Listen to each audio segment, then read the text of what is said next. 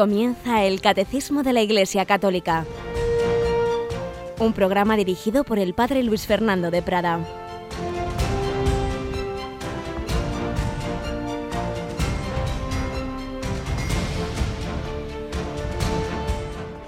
Alabados sean Jesús y María. Muy buenos días, querida familia de Radio María. Aquí estamos una semana más en este mes de ya noviembre, mes que nos invita a mirar a la vida eterna, mes que nos invita a mirar a los santos. Con ese día comenzábamos el mes y precisamente hoy es San Carlos Borromeo, santo obispo italiano al que nos encomendamos y naturalmente felicitamos de todos los Carlos, Carlas y en definitiva todos los santos, pues repito, comenzábamos con ellos, comenzábamos eh, con esa celebración, esa solemnidad de todos los santos este mes de noviembre. Tenemos hoy con nosotros a Yolanda. Buenos días, Yoli. Muy buenos días, padre. Bueno, vamos a ver esta semana que tenemos de especial en Radio María. Comenzamos mañana con la clausura del seminario de vida en el Espíritu. Durante siete semanas hemos tenido eh, esta programación especial de 8 a 9 de la tarde los miércoles, ese seminario organizado la Renovación Carismática Católica en España de, de Madrid, coordinado por nuestra nuestra voluntaria colaboradora Inmaculada Moreno y mañana concluye con una Santa Misa, ¿verdad, Yoli? Así es. Eh, la verdad es que va a ser una eh, Eucaristía que vamos a retransmitir a partir de las 8 de la tarde. Así es, 8 de la tarde, mañana eh, será la, la, Eucaristía final de este seminario, pero además de oírla por la radio, quien prefiera puede acudir a la parroquia donde se va a celebrar, la parroquia de Nuestra Señora de Lourdes y San Justino en la calle Juan de Mata 30, metro Casa de Campo o Batán, pilla cerca y el que quiera puede ir allí y el que quiera puede verlo desde casa esta celebración eucarística con la que concluirá este seminario de vida en el Espíritu que hemos ido retransmitiendo y que por supuesto quien lo desee, como siempre, puede solicitar el CD con todas las sesiones eh, anteriores y bueno, todo lo que han sido estos siete días preciosos de enseñanza y de testimonio. Aunque desde luego el CD Yolanda que está batiendo todos los récords es el, el de la vida eterna que hemos ofrecido en este mes de noviembre, ¿verdad? un CD, pues la verdad muy bonito hablando sobre los difuntos, sobre la vida eterna. Pues eh, yo creo que va a ser un CD que nos va a ayudar en este mes de noviembre. Ya lo está haciendo, pues con esas charlas en que se explica lo que es el cielo, el purgatorio, el infierno, tanto nos cuesta entender, pues darnos cuenta de que no es una especie de castigo vengativo de Dios en absoluto, sino que es el respeto a esa libertad que Dios mismo ha creado en nosotros y no nos obliga a estar con Él. Dios no puede obligar a su amistad, si uno rechaza su amistad hasta el final, eso es el infierno. Todo eso se explica en un CD especial eh, sobre la vida eterna que estamos ofreciendo. Pero en esta semana, además de esa Santa Misa que mañana transmitiremos, tenemos una vigilia muy especial que desde hace años también se retransmite en Radio María. Es la vigilia de la Virgen de la Almudena, que será el 8 de noviembre y que retransmitiremos a partir de las ocho y media de la tarde. Ocho y media de la tarde, este sábado, nos vamos a la Almudena con su nuevo arzobispo, don Carlos Osoro, que va a presidir esta vigilia de la Almudena. Y mañana será nuestro día especial, nuestro día mensual de campaña de Radio María, de, contaros las novedades que ahora yo solamente estoy diciendo alguna cosita y de pediros vuestra ayuda. No os olvidéis, necesitamos en el día a día la ayuda de todos, la oración, el voluntariado y los donativos que a veces uno se, se, descuida un poquito, bajan los donativos y nosotros solo dependemos de ello. Por ello, preparad para mañana esas ayuditas, ese donativo de noviembre, si aún no lo has hecho, pues mañana en particular tendremos ese día especial que aquí mismo en esta hora tendremos un ratito que hablaremos de todo ello. Pero vamos nosotros adelante y vamos a acabar en este primer comentario que suelo hacer en este mes de noviembre, en este mes que mira la vida eterna. Vamos a acabar de leer un poco resumida esa meditación sobre la muerte del beato Pablo VI que hemos ido leyendo los días pasados, que varias personas ya me lo han comentado que les hace mucho bien. Pues vamos a concluir esta meditación sobre la muerte del Papa Pablo VI.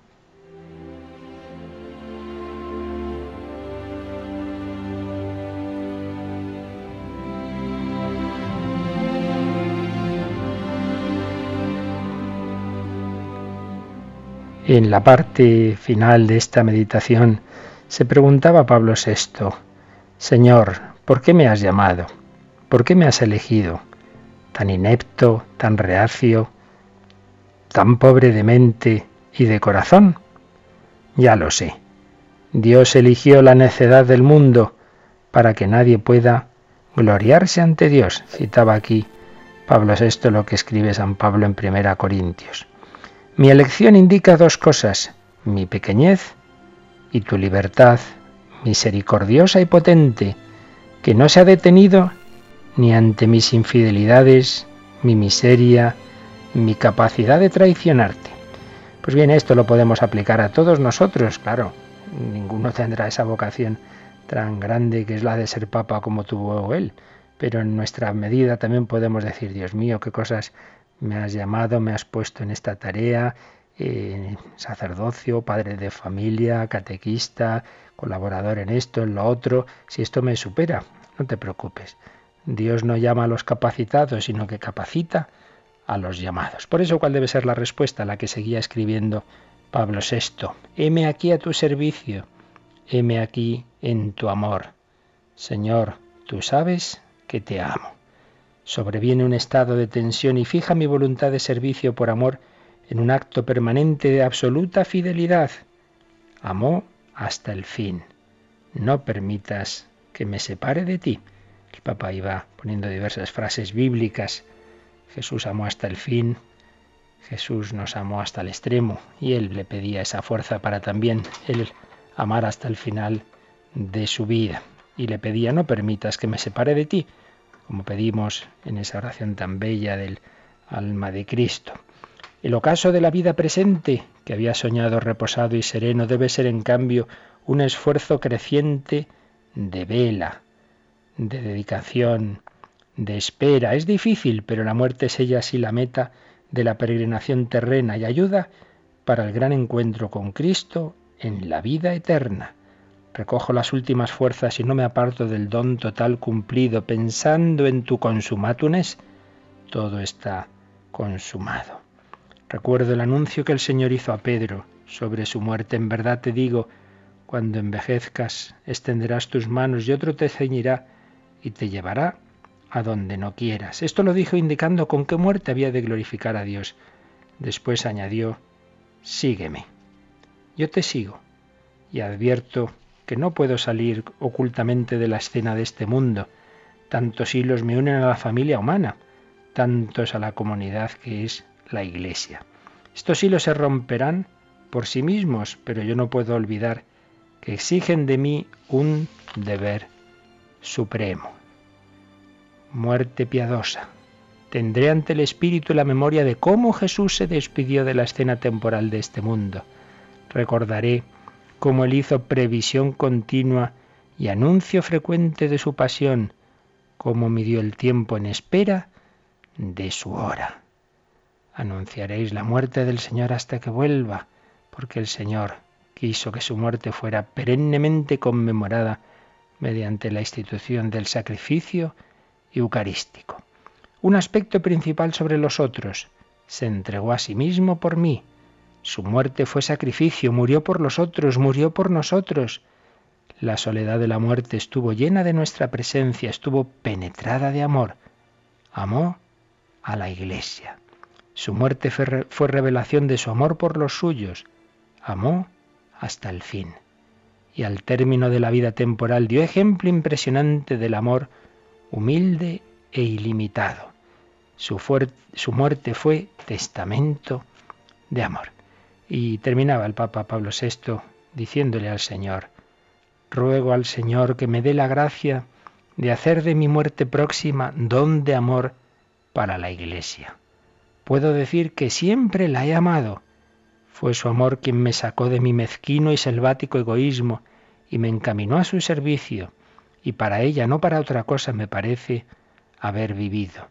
Pero quisiera que la Iglesia lo supiese y que yo tuviese la fuerza de decírselo, como una confidencia del corazón que sólo en el último momento de la vida se tiene el coraje de hacer, quisiera finalmente abarcarla toda en su historia, en su designio divino, en su destino final, en su compleja, total y unitaria composición, en sus desdichas y sufrimientos, en las debilidades y en las miserias de tantos hijos suyos, en sus aspectos menos simpáticos y en su esfuerzo perenne de fidelidad, de amor, de perfección, de caridad, cuerpo místico de Cristo, querría abrazarla, saludarla, amarla, en cada uno de los seres que la componen, en cada obispo y sacerdote que la asiste y guía, en cada alma que la vive y la ilustra, bendecirla, porque no la dejo, no salgo de ella, sino que me uno y me confundo más y mejor con ella.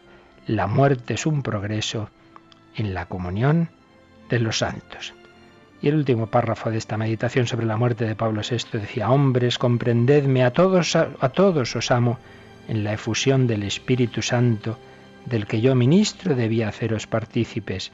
Así os miro, así os saludo, así os bendigo a todos y a vosotros más cercanos a mí, más cordialmente. ¿Qué diría la Iglesia a la que debo todo y que fue mía? Que las bendiciones de Dios vengan sobre ti. Ten conciencia de tu naturaleza y de tu misión. Ten sentido de las necesidades verdaderas y profundas de la humanidad y camina pobre, es decir, libre, fuerte y amorosa hacia Cristo. Amén. El Señor viene. Amén. Pues con esta meditación del Papa Pablo VI sobre la muerte, podemos pedir al Señor en este mes, en este momento, en este día, que nos ayude a vivir siempre con la mirada en la vida eterna. Él ya, Papa ya llegó a ese destino, le pedimos su intercesión para que nosotros también lo alcancemos.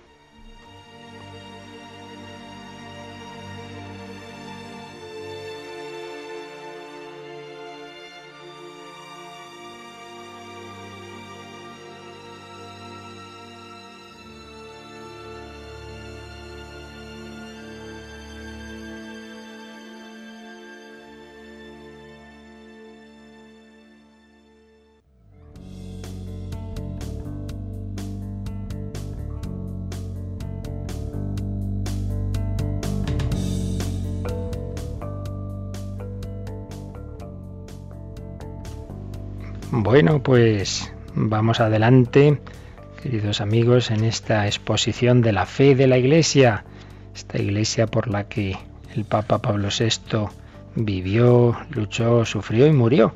Ofrecía su muerte también por toda la Iglesia. Yo recuerdo que estamos en la primera de las cuatro partes del catecismo, tiene esos cuatro grandes pilares, la vida cristiana, lo que creemos, lo que celebramos, lo que estamos llamados a vivir en la moral de la vida ordinaria y la oración, lo que oramos, creer, celebrar, vivir y orar. Y dentro de esa primera parte de lo que creemos, todas las, las, cuatro partes del catecismo tienen dos secciones. Una primera de fundamentos, que ya vimos, primera sección creo, creemos, que es creer, cómo se transmite lo que Dios nos ha enseñado, etcétera, y la segunda, la más larga de todo el catecismo, es la exposición del credo. Y ahí estábamos, y estábamos en el artículo primero, creo en Dios, Padre Todopoderoso, Creador del cielo y de la tierra. Y de este artículo primero habíamos visto creo en Dios, creo en Dios, creo en un solo Dios, Dios que revela su nombre, Dios que es la verdad y el amor, y luego creo en Dios Padre. Entonces el misterio de la Trinidad es lo que hemos estado comentando las últimas semanas.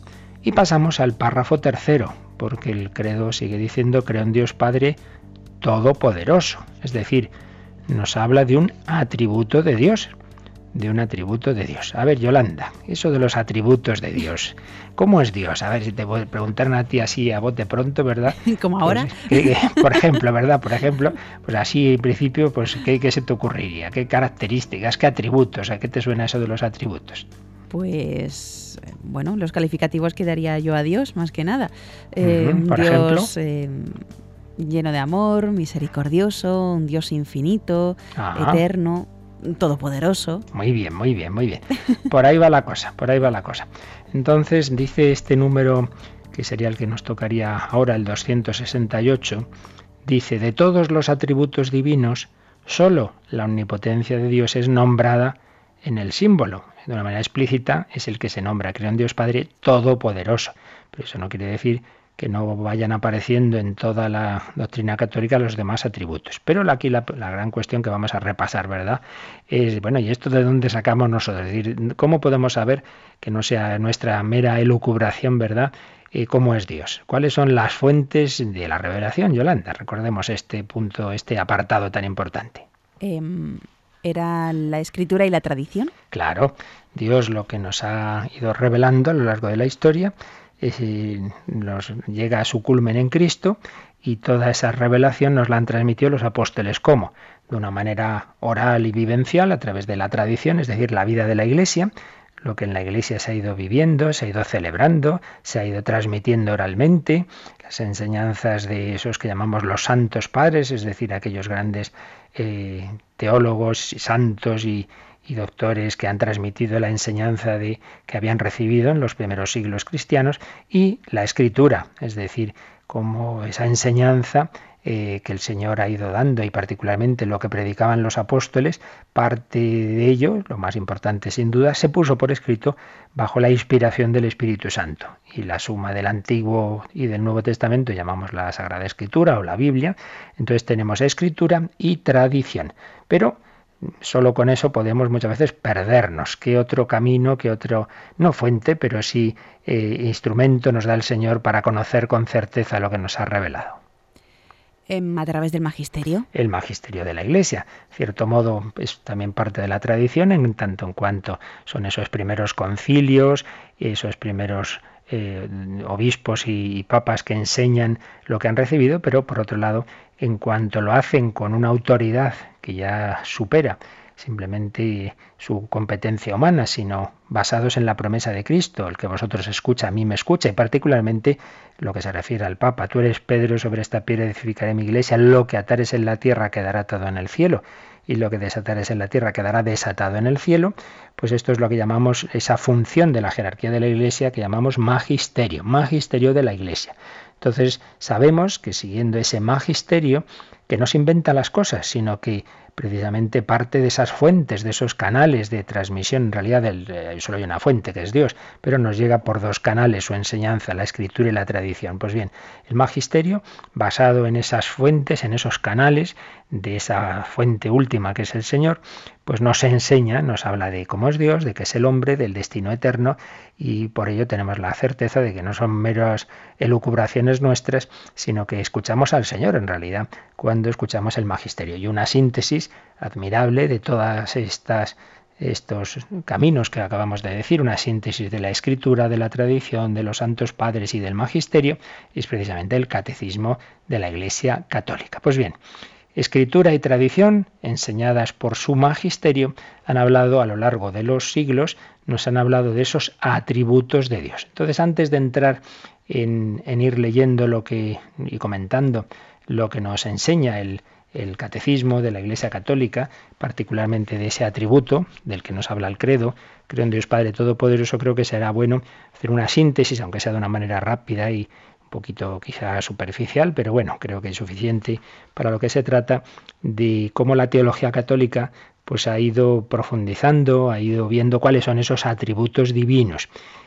claro, la teología parte de, esas fuentes que hemos dicho, escritura y tradición, eh, se deja guiar por el magisterio de la Iglesia y reflexiona con todo ello.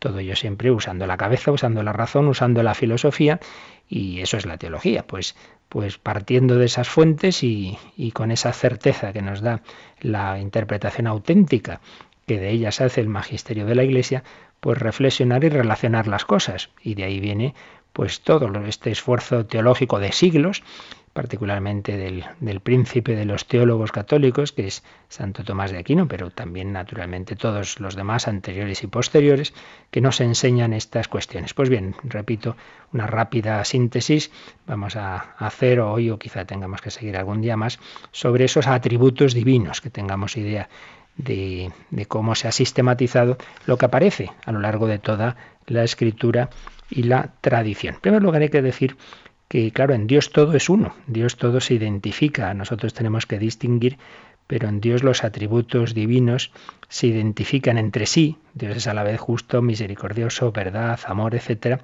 se identifican entre sí y se identifican con la esencia divina. en Dios todo, todo es uno. Por eso puede decirnos San Juan, Dios es amor, Dios es caridad, en primera de Juan 4, 8. Y San Agustín nos dirá, lo que Dios tiene, eso es lo que es. En Dios todo está unido. Simplicidad de, Dios en el sentido de que no hay composición. Eh, supuesto eso, podemos hablar de que Dios naturalmente tiene una absoluta perfección. Pues un primer atributo básico sería la perfección de Dios. que es perfecto? Lo que no carece de nada eh, que deba poseer según su naturaleza. Podemos distinguir absolutamente perfecto, lo que reúne en sí todas las excelencias concebibles, excluyendo todos los defectos, y relativamente perfecto, eh, el que teniendo una naturaleza limitada y finita, sin embargo en ella tiene todas las excelencias que le corresponden.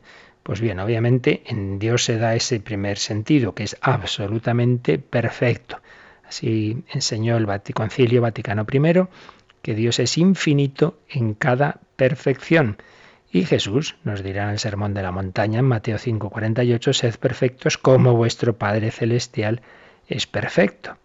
La Sagrada Escritura declara de forma indirecta esa absoluta perfección de Dios, pues haciéndonos ver que Dios lo puede todo, su independencia de las cosas creadas, enseñándonos que Dios encierra en sí las perfecciones que se dan en todas las criaturas. Eclesiastés 43, 29 dice, Eclesiástico, perdón, 43, 29 dice, Él lo es todo.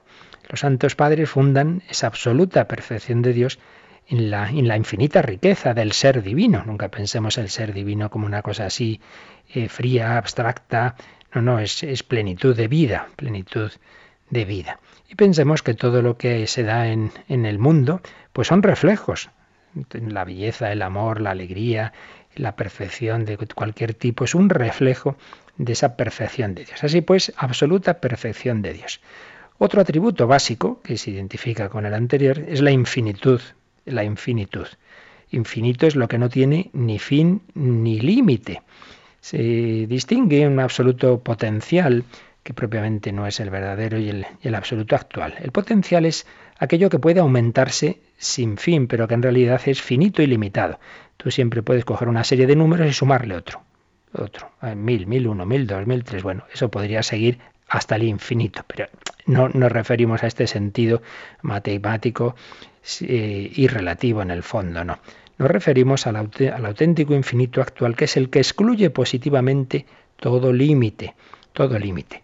Un infinito absoluto, que no solo carece de límites en un determinado aspecto, sino en todos los aspectos. Pues bien, Dios es actualmente infinito en cada perfección. Si lo enseña también el Vaticano I, Dios es infinito en entendimiento y voluntad y toda perfección, infinitud de Dios. Otro atributo, la simplicidad de Dios. Simplicidad, no en el sentido, ya se entiende, de, de poca inteligencia, no, no, todo lo contrario. Simple es lo que no tiene composición de partes, lo que no es divisible.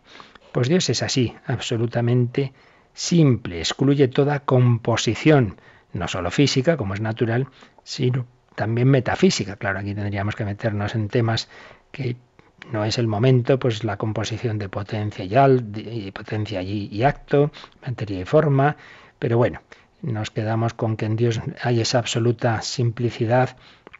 Por un lado es espíritu puro, naturalmente, no tiene materia y espíritu, es puro eh, una composición de materia y espíritu, sino que es espíritu puro.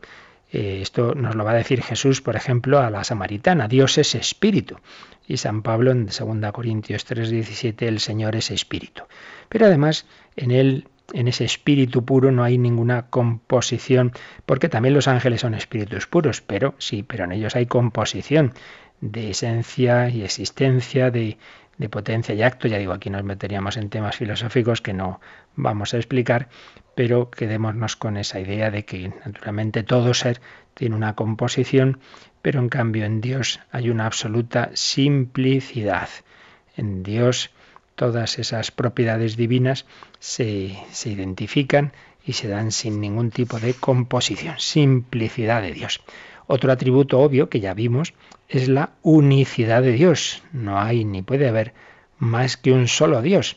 Frente a este atributo está el politeísmo de pueblos paganos y también el dualismo gnóstico y maniqueo que pensaba que había dos principios, un Dios bueno y un Dios malo. Es doctrina fundamentalísima de toda la Biblia, todo el Antiguo Testamento, pues sobre todo quiere enseñar al pueblo judío que no hay más que un solo Dios. Amarás al Señor tu Dios con todo tu corazón, solo hay ya un único Dios.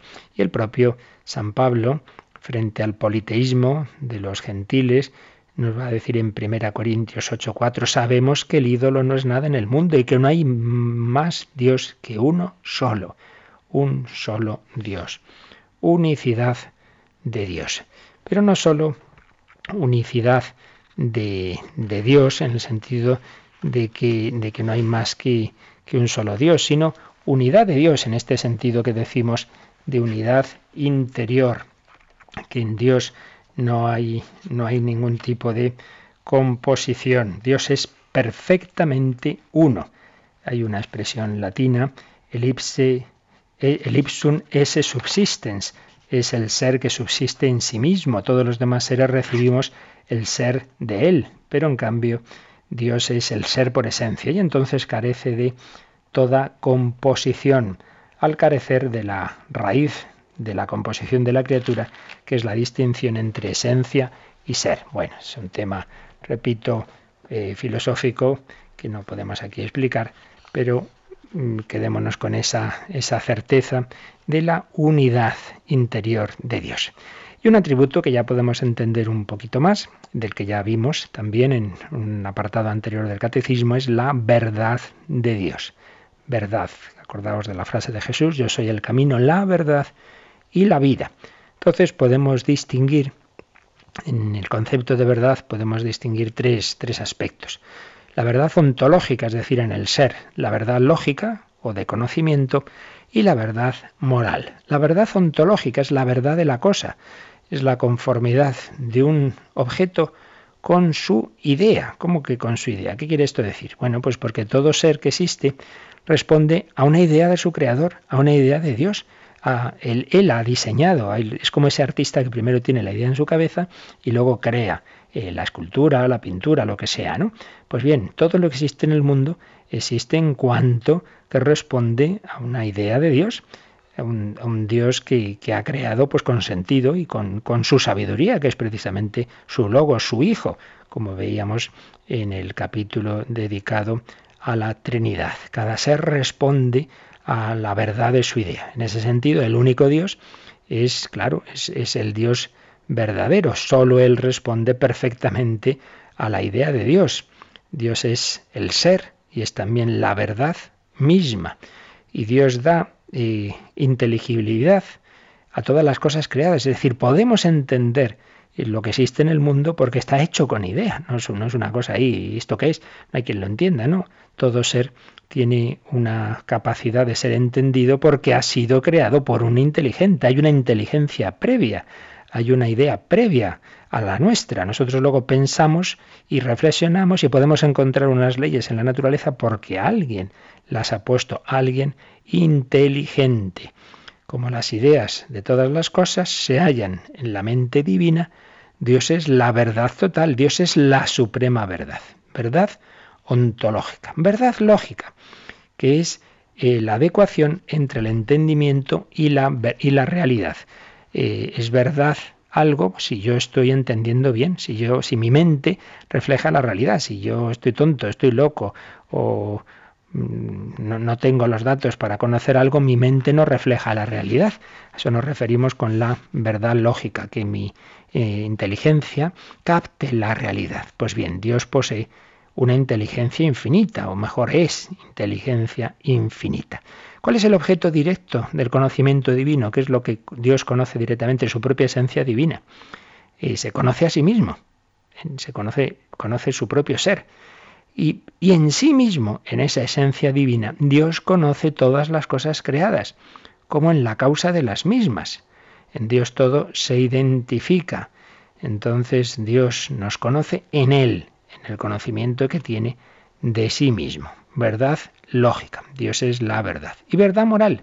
Bueno, ahí ya esto corresponde al, propiamente ya a la parte moral y ahí podemos distinguir la veracidad, la veracidad y la fidelidad. La veracidad es la conformidad de las palabras con el pensamiento. Una palabra, una persona que lo que dice se corresponde con lo que piensa. Y la fidelidad es la conformidad de la conducta con las palabras. Pues bien, Dios es absolutamente veraz, todo lo que Dios dice es verdadero, Dios no puede engañar, no puede engañarse ni engañarnos. Dios es veraz. Jesús dirá en Juan 8:26, quien me ha enviado es veraz. Y San Pablo en Tito 1:2, Dios no miente. Y Hebreos 6:18, es imposible que Dios mienta. Dios es absolutamente veraz. Y Dios es también absolutamente fiel. Fiel es el Señor en todas sus palabras, dicen los salmos. Y nos dirá San Pablo ese precioso texto de 2 Timoteo 2.13, si le fuésemos infieles, Él permanece fiel, que no puede negarse a sí mismo. Y el propio Jesús nos dirá, el cielo y la tierra pasarán, mis palabras no pasarán. Dios es veraz, Dios es fiel, Dios es la verdad. Atributos divinos que estamos recordando de una manera muy sencilla y rápida. Dios es uno, Dios es infinito, Dios es perfecto, Dios es la verdad. Vamos a meditarlo todo ello un poquito y hacemos un momento de, de reflexión con, con la música, pero que sea también para invocar al Señor y pedirle que aumente nuestra fe en Él.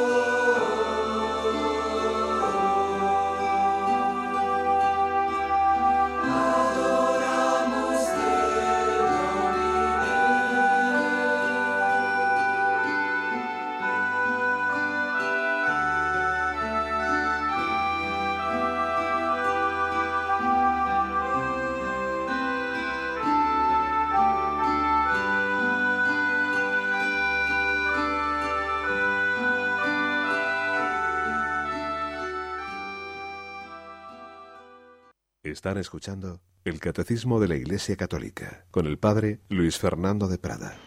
Dios es la verdad, explica el Padre Carlos Loriente, que es la verdad primera y suprema. En realidad, como decíamos antes, en Dios no se da la distinción entre ser, ser conocido y ser conocente. Todas las verdades posibles están comprendidas en Dios verdad suprema. Ya veremos y hablaremos del conocimiento de Dios. Y por ello, fijaos también que la inmutabilidad de las verdades, lo que es verdadero es verdadero, viene asegurada por la inmutabilidad divina. Por supuesto, en nuestro caso, claro, nuestro conocimiento siempre es parcial, es progresivo, pero esto no quiere decir que las verdades sean relativas en el sentido del relativismo moderno, de que nada es objetivo, que no podemos conocer las cosas. Nunca las conoceremos como Dios, obviamente, pero eh, sí que podemos tener un conocimiento objetivo y verdadero, aunque sea parcial, aunque nunca sea exhaustivo, como es el de Dios que nos comunica, por cierto, ese conocimiento a través de la revelación, y por ello no hay nada más cierto y más seguro eh, que, la, que la fe. Por ejemplo, no podemos por nuestra mente saber que Dios es trino, pero lo sabemos por la revelación, lo sabemos por la fe, y eso es absolutamente verdadero. Otra cosa es que nuestra, eh, comprensión llegue a, entender perfectamente qué significa esa Trinidad. Eso no, porque Dios es infinito, pero sí es un conocimiento objetivo.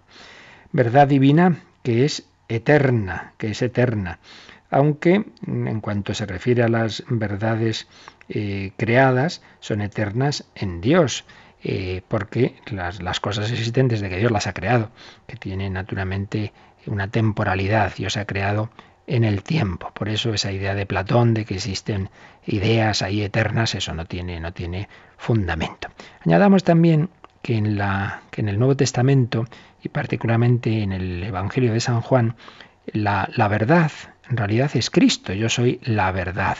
Pero eso no hay que contraponerlo a este sentido filosófico de la verdad, porque precisamente si Jesucristo es la verdad, es porque es el logos, porque es la inteligencia de Dios, porque es la imagen perfecta del Padre y expresión perfecta del conocimiento divino, como vimos en ese tratado de la Trinidad. Verdad de Dios, verdad de Dios que se manifiesta y que presupone esas cualidades que decíamos antes de la veracidad y de la fidelidad. Bien, atributo de la verdad divina, pero también atributo de la bondad de Dios. Y viendo los, las cualidades que hay en los seres, pensamos, pues hombre, si las personas son buenas, Dios lo será mucho más. Pues en efecto es uno de los caminos por los que podemos ir deduciendo los atributos divinos, es que lo que hay en el mundo es reflejo de, de su creador. Y una de, esos, de esas cualidades es la bondad, bondad, que también podemos distinguir en la, en la bondad ontológica en sí mismo y la bondad moral. El ente, el ente, cualquier, cualquier criatura, cualquier cosa, digamos, es ontológicamente buena, es buena en su ser, por, su relación con la voluntad, así como algo es verdadero por su relación con la inteligencia, pues algo es bueno por su relación con la voluntad. Una cosa es buena en sí si posee las perfecciones que corresponden a su naturaleza, a su naturaleza. Es buena relativamente si es capaz de perfeccionar a otras cosas. Buena en sí si posee las perfecciones que corresponden a su naturaleza y buena relativamente si es capaz de perfeccionar a otras cosas. Pues bien, Dios es la bondad ontológica absoluta en sí mismo y en relación con los demás. Enseña el Concilio Vaticano I que Dios es infinito en toda perfección y que difundió sus bienes entre las criaturas. Dios es la bondad por esencia, la bondad misma. Acordaos cuando el joven rico le dice a Jesús, Maestro bueno, y Jesús dice, ¿por qué me llamas bueno? Solo Dios es bueno. Le hace reflexionar en que si le llama bueno, en el fondo es únicamente en cuanto es Dios, porque bueno, bueno, bueno, solo es Dios. ¿Todo el mundo bueno? No, no, no. Todo el mundo bueno en un sentido total, solo lo es Dios. Pero Dios reparte su bondad. Entonces los demás, pues tanto cuanto nos acercamos a Dios, pues más buenos seremos. Como causa de todas las criaturas, Dios es la bondad total, Dios es el supremo bien. Nadie más que Dios es la bondad por esencia, nadie es bueno, sino solo Dios. Y por tanto las criaturas eh, no poseen más que una bondad participada de Dios. Cuando cuenta el Génesis que Dios iba creando, y dice, vio Dios que era bueno, una bondad, pero que es reflejo de la bondad divina. La absoluta bondad ontológica de Dios es por otra parte la razón de su felicidad infinita. Dios se conoce y se ama a sí mismo como bien supremo y viene a continuación esa bondad relativa que es difundir, difundir entre las criaturas la, su, propio, su propia bondad y su propio ser, dar, dar el ser y, y por tanto dar felicidad a todas las criaturas. Luego lo explicamos un poquito más. Bondad ontológica y bondad moral. Y la bondad moral o santidad consiste en la pureza de la conducta moral y como consecuencia la carencia de todo pecado. Es la conformidad de la voluntad con la norma moral. Obviamente Dios es la absoluta bondad moral o santidad. Es un atributo que aparece en toda la escritura, aparece en todo el Antiguo Testamento. ¿eh? Dios es el santo. Dios es el santo de Israel. Santo en hebreo Kadosh separado de lo profano, expresa no sólo la elevación y trascendencia de Dios sobre todo lo terrestre, sino también sobre todo lo pecaminoso. Dios es santo, solo Dios es santo, santo, santo es el Señor, solo tú, Señor. Los demás, repito, en tanto en cuanto nos acercamos a Dios, nos vamos santificando, porque la santidad es precisamente la naturaleza de Dios, es la, la esencia de Dios, es la santidad, es la forma de ser de Dios. Por tanto, si nos unimos a Dios, seremos santos, pero eso, en cuanto recibimos la santidad que solo está en Dios. Y podemos distinguir y matizar ese aspecto de la eh, comunicación que Dios hace de su bondad con la benignidad. Dios manifiesta su amor en los innumerables beneficios que por pura benevolencia nos hace. Benignidad de Dios. Dios es absolutamente benigno. Así nos lo enseña toda la, la Sagrada Escritura. Bondad de Dios. El bien es aquello hacia lo que tienden todos los seres. Fijaos que el bien, el ser, la verdad y la bondad podríamos añadir la belleza, lo que se llaman los trascendentales, es decir, unas cualidades que se dan en todos los seres que existen, en Dios y en los seres creados, se dan y en el fondo se identifican, pero nuestra mente tiene que distinguir, porque pues no, somos capaces de verlo todo unido, Dios sí, pero nosotros distinguimos. Entonces, podemos distinguir eh, el concepto de bien, que consiste en que algo sea apetecible. El bien es lo que lo que apetece, la, la, la, voluntad, lo que cualquier ser tiene una apetencia de algo porque ese algo es bueno para él. Concepto de bien consiste en que algo sea apetecible. Y las cosas son apetecibles en la medida en que tienen perfección. Cuanto más ser tengan, cuanto más perfectas sean, mayor será su perfección y por tanto más apetecibles serán. Pues bien, el bien supremo es Dios.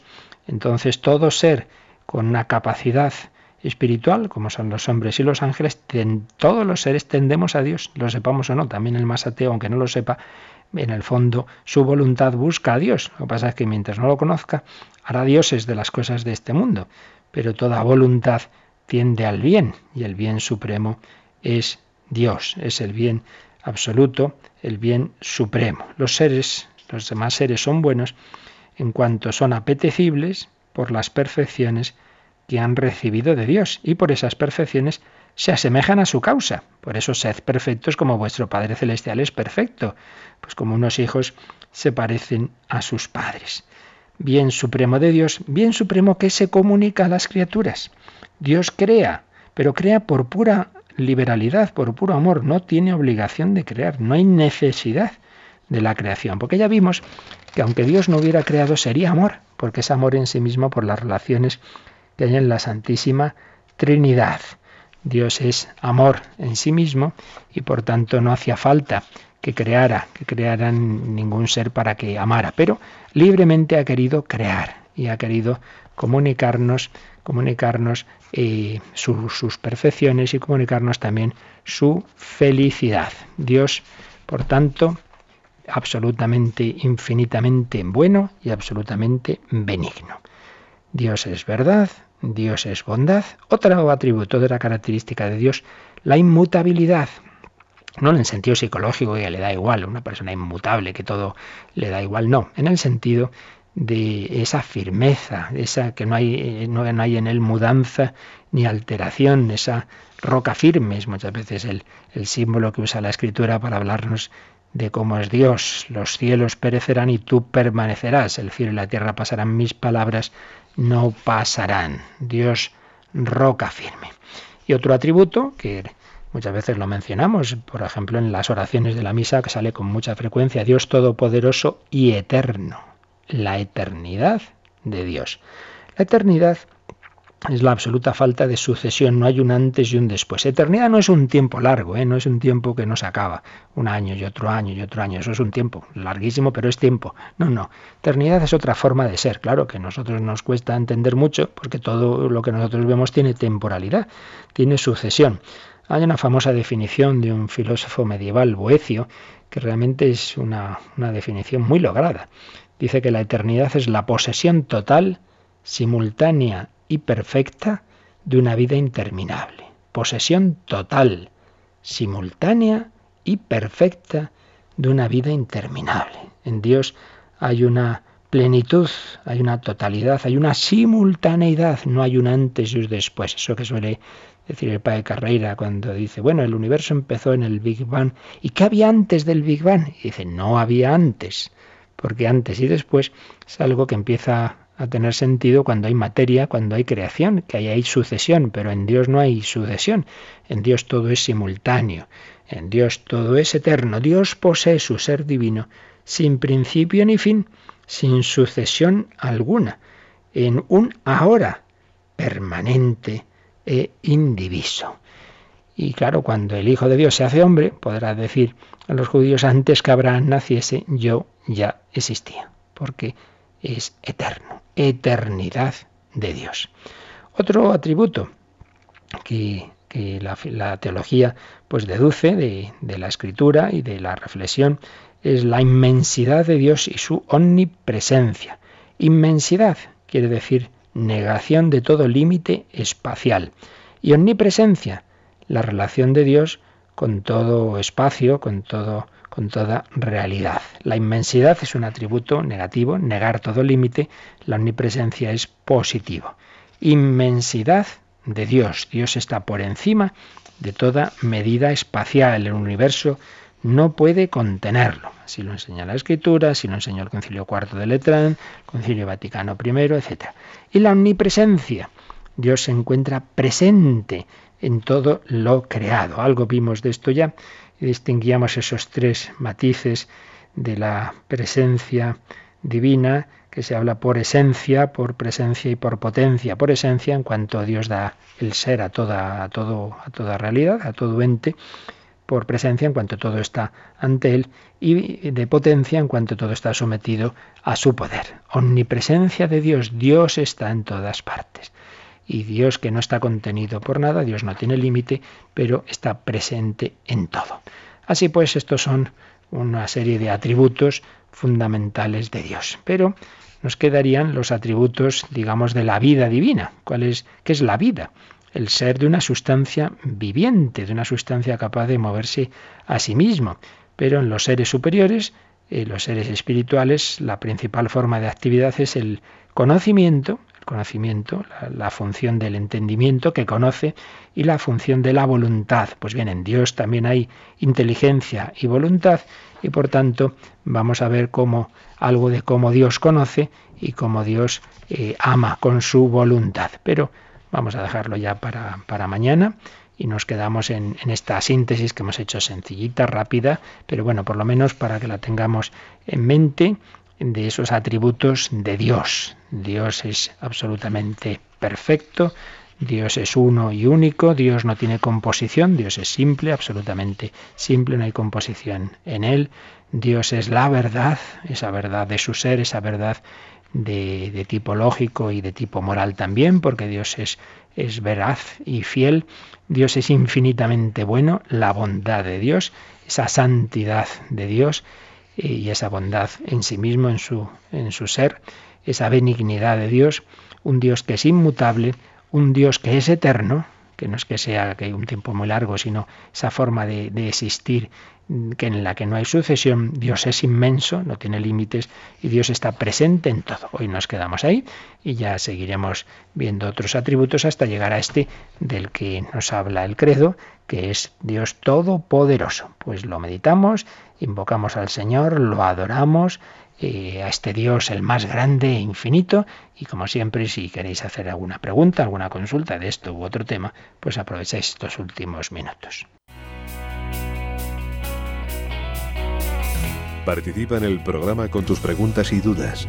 Llama al 91 153 8550. También puedes hacerlo escribiendo al mail catecismo arroba radiomaria.es. Catecismo arroba radiomaria.es.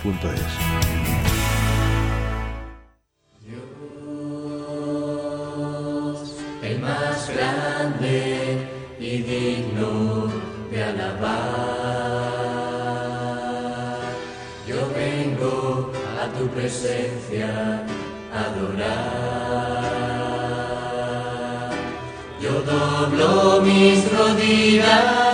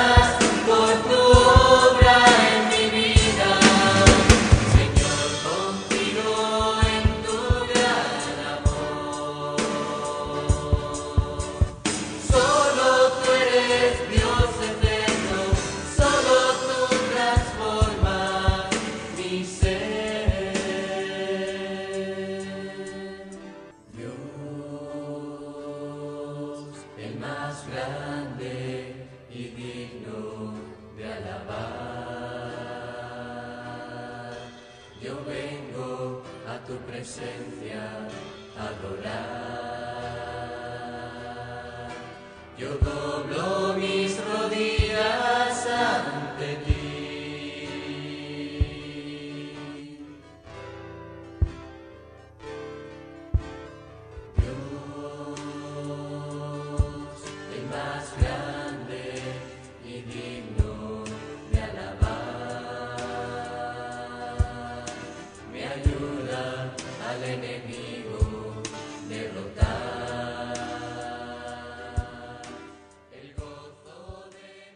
Bueno, Yoli, ¿tenemos alguna pregunta?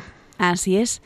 Entre las llamadas que estamos recibiendo nos ha llamado José Ángel de Palencia y pregunta que si uno va al cielo y un ser querido se va al infierno, ¿cómo puede ser feliz el que está en el cielo viendo a sus seres queridos condenados? Sí, es una pregunta que muchas veces nos podemos hacer. La verdad es que no, no, no, podemos dar una respuesta clara, porque de eso, como Dios no nos ha revelado este punto concreto, pues todos serán, serán elucubraciones, ¿no?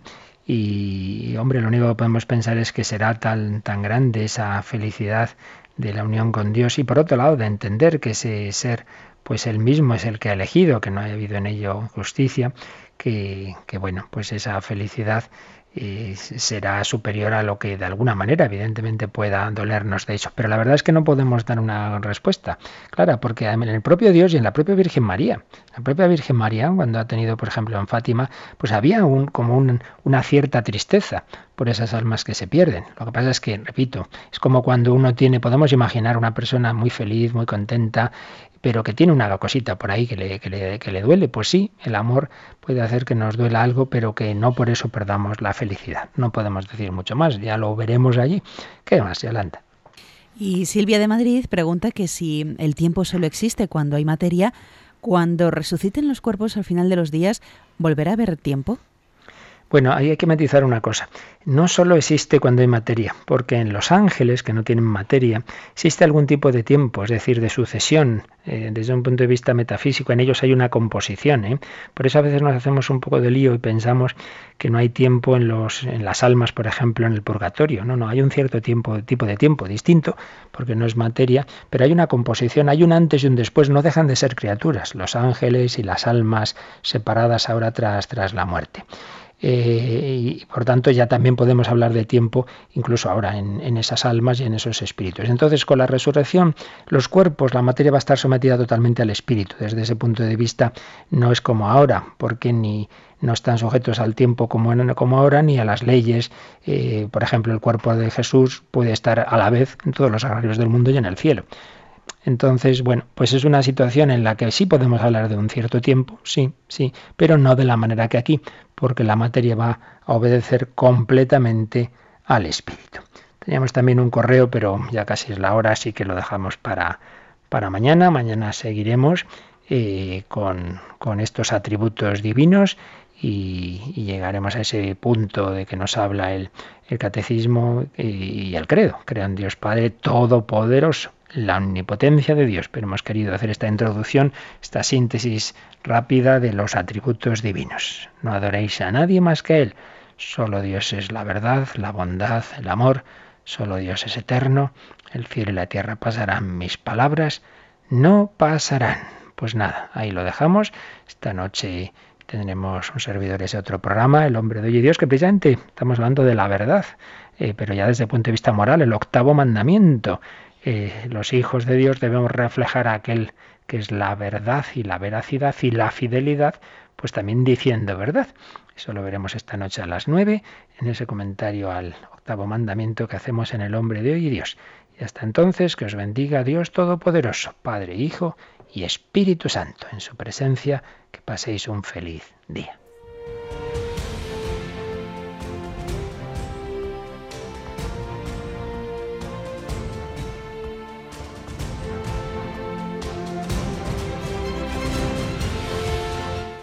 Han escuchado en Radio María el Catecismo de la Iglesia Católica, un programa dirigido por el Padre Luis Fernando de Prada.